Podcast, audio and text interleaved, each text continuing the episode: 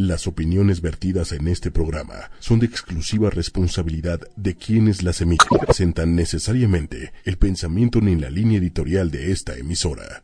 Hola, ¿qué tal? ¿Cómo están todos? Pues estamos aquí en una emisión más de Lienzo en Blanco. Hoy es Día de Muertos. Estoy aquí con Manuel Méndez. ¿Cómo estás, Manuel? Ay, me agarraste. Te agarré en curva. Aquí, justo Manuel, estamos, como todos saben, en Día de Muertos. Sí. Hoy es, hoy es, ya no sé, es 2 de noviembre, si no me equivoco. 2 de noviembre, si no me equivoco, y Día de Muertos. Y no sé a ti, Manuel, pero a mí me encanta el Día de Muertos. ¿Por qué? ¿Qué, qué tiene de especial? ¿Qué tiene de especial? Bueno, aparte de que me encanta porque es una tradición y me gustan los altares y el cempasúchil y todo eso se me hace como muy mexicano y me encanta esa tradición mexicana y todo lo que lo rodea. Me encanta también porque al recordar la muerte también estamos hablando de vida. Claro. Y yo justo, o sea, quisiera empezar como este programa diciendo como, como una frase. Porque fíjate, solo la muerte es lo que da sentido a la vida. Ya que darnos cuenta que nuestra existencia es breve es como una manera donde tenemos que encontrar la manera de trascender. Ok. Sí, cuando sabemos que tenemos fecha de caducidad, ¿no? Nadie sabe exactamente cuándo, pero la vida al fin y al cabo acaba siendo corta, ¿no? Porque tenemos un límite. Entonces, esto nos recuerda y nos pone como en el canal de decir cómo le hacemos para que la vida sea lo más significativo posible. ¿Cómo le hacemos para dejar huella? Hijo, qué difícil. Entonces, por eso me gusta el Día de Muertos, porque nos recuerda eso y al fin y al cabo, si vivimos nuestra vida con sentido, creo que la pasamos mucho mejor. Y de todas maneras la vida va a terminar, entonces creo que tenemos como de dos sopas, ¿no? Vivirla con sentido o vivirla como arrastrándola, ¿no? O sea que eh, cuando pierdes el sentido de la vida, pues literal, o sea, se pierde la vida. Ya no hay, no tienes ninguna razón. Pues es, que- es O que estás como, entras como en un limbo. entras como un limbo y podemos entrar como a decir este como nuevo término de estar como muerto en vida. Ok. O sea, creo que podemos estar vivos o muertos en vida. Que de repente, digo, mucho de ello igual entra en- entraría en esta parte de depresión. Claro, estar deprimido es estar muerto en vida, no le estás encontrando sentido. O sea, y justamente por eso hoy quería hablar como del sentido de la vida, ¿no? Porque al recordar la muerte nos damos cuenta que ten- tenemos que tener como un sentido. Es muy diferente vivir la vida cuando le estamos viendo un sentido a vivir la vida cuando no le vemos un sentido. O sea, en cada cosa que hacemos, creo que tenemos que encontrarle un sentido, un para qué. O sea, creo que si nosotros podemos agarrar en cada una de las cosas que estamos haciendo y hacernos esa pregunta de para qué, nos podemos ubicar de si nuestra vida está teniendo sentido o no tanto. Ok. Que, híjole, eh, ahora que lo mencionas y también eh, con, con respecto a estos días, es curioso y como en algunos casos se puede interpretar a favor o malinterpretar este asunto del Día de Muertos, de, esta, de este festejo, de esta celebración, ¿no?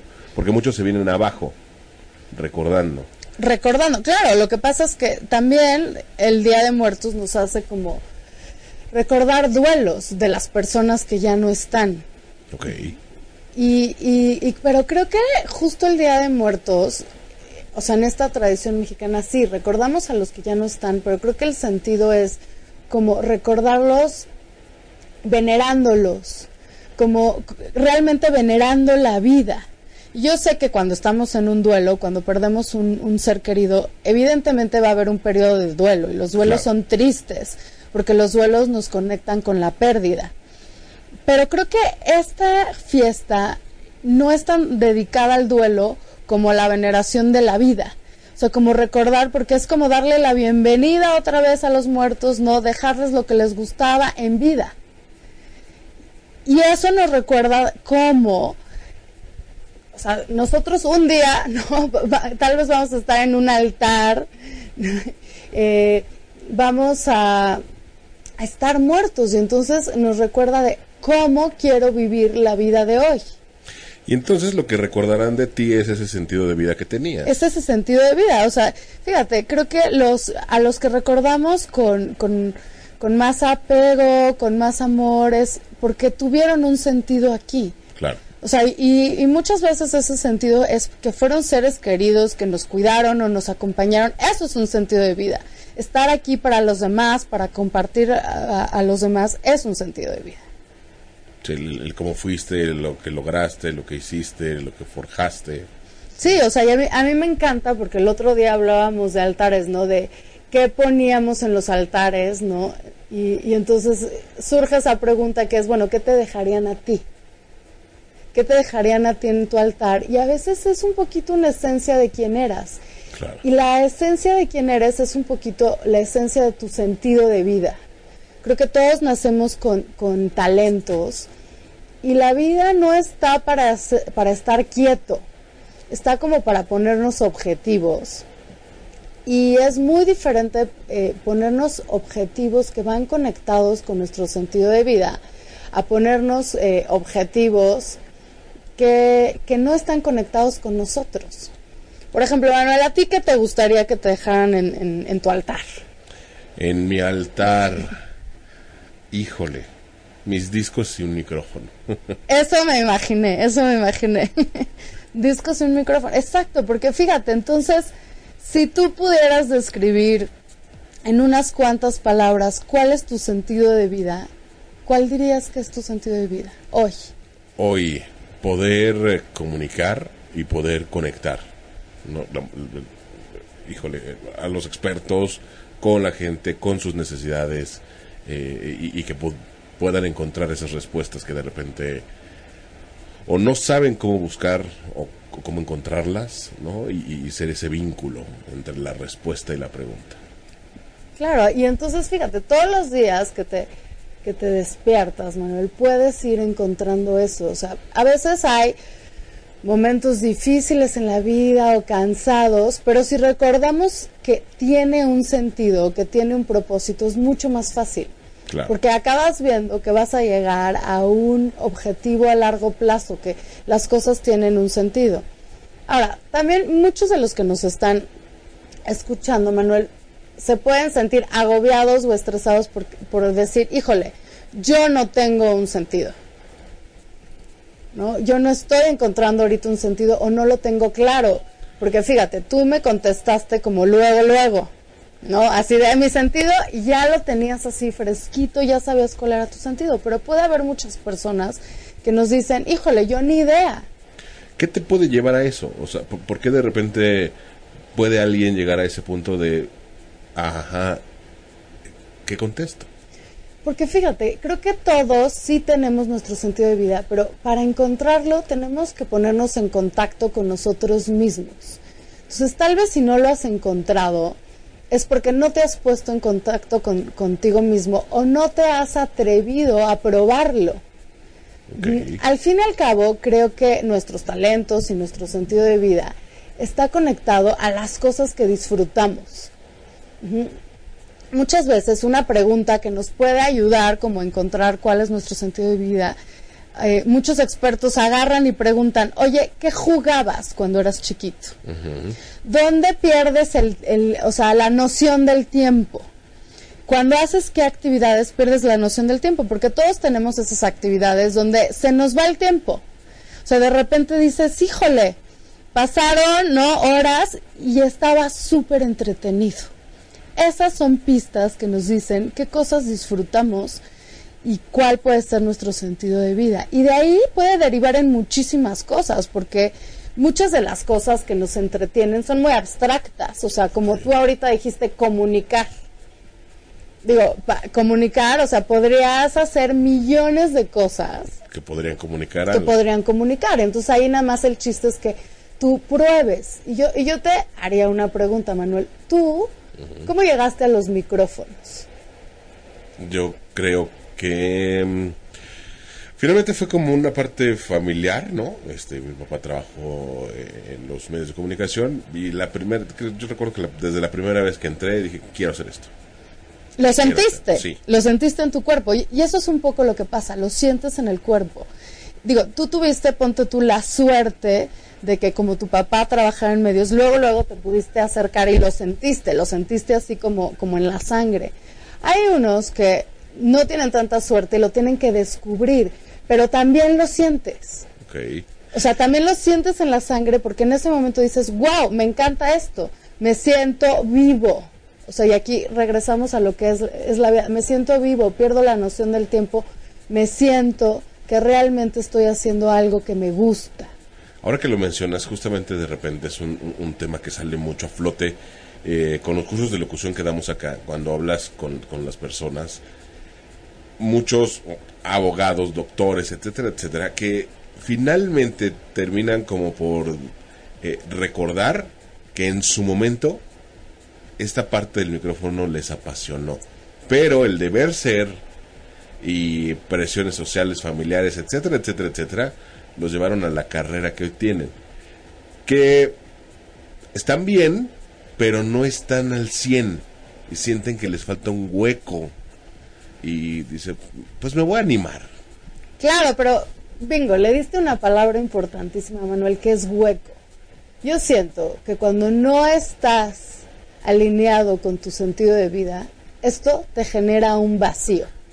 Los logoterapeutas lo llaman vacío existencial. O sea, y eso es que perdiste el sentido, que lo que estás haciendo no tiene un sentido, entonces te queda un hueco.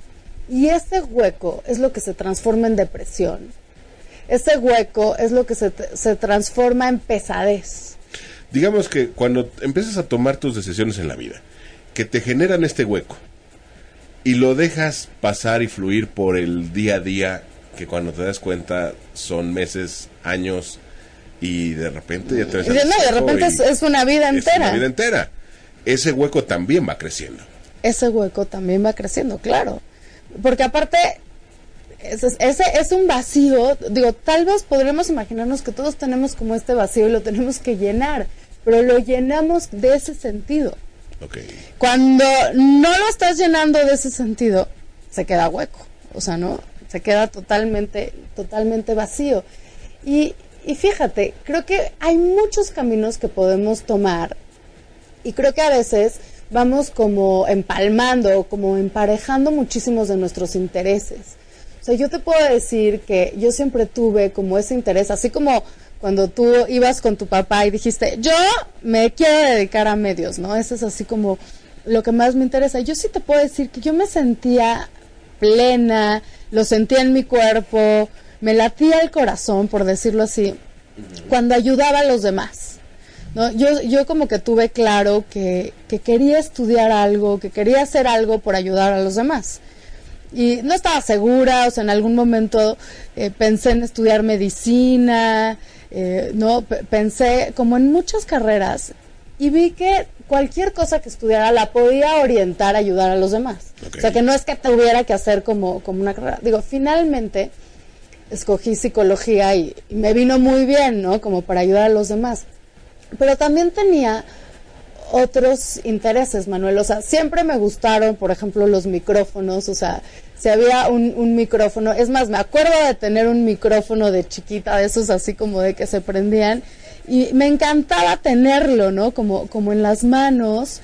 Y me encantaba también esta, este mundo como de conocer más, o sea, de, de aprender. Todos esos se volvieron como mis sentidos.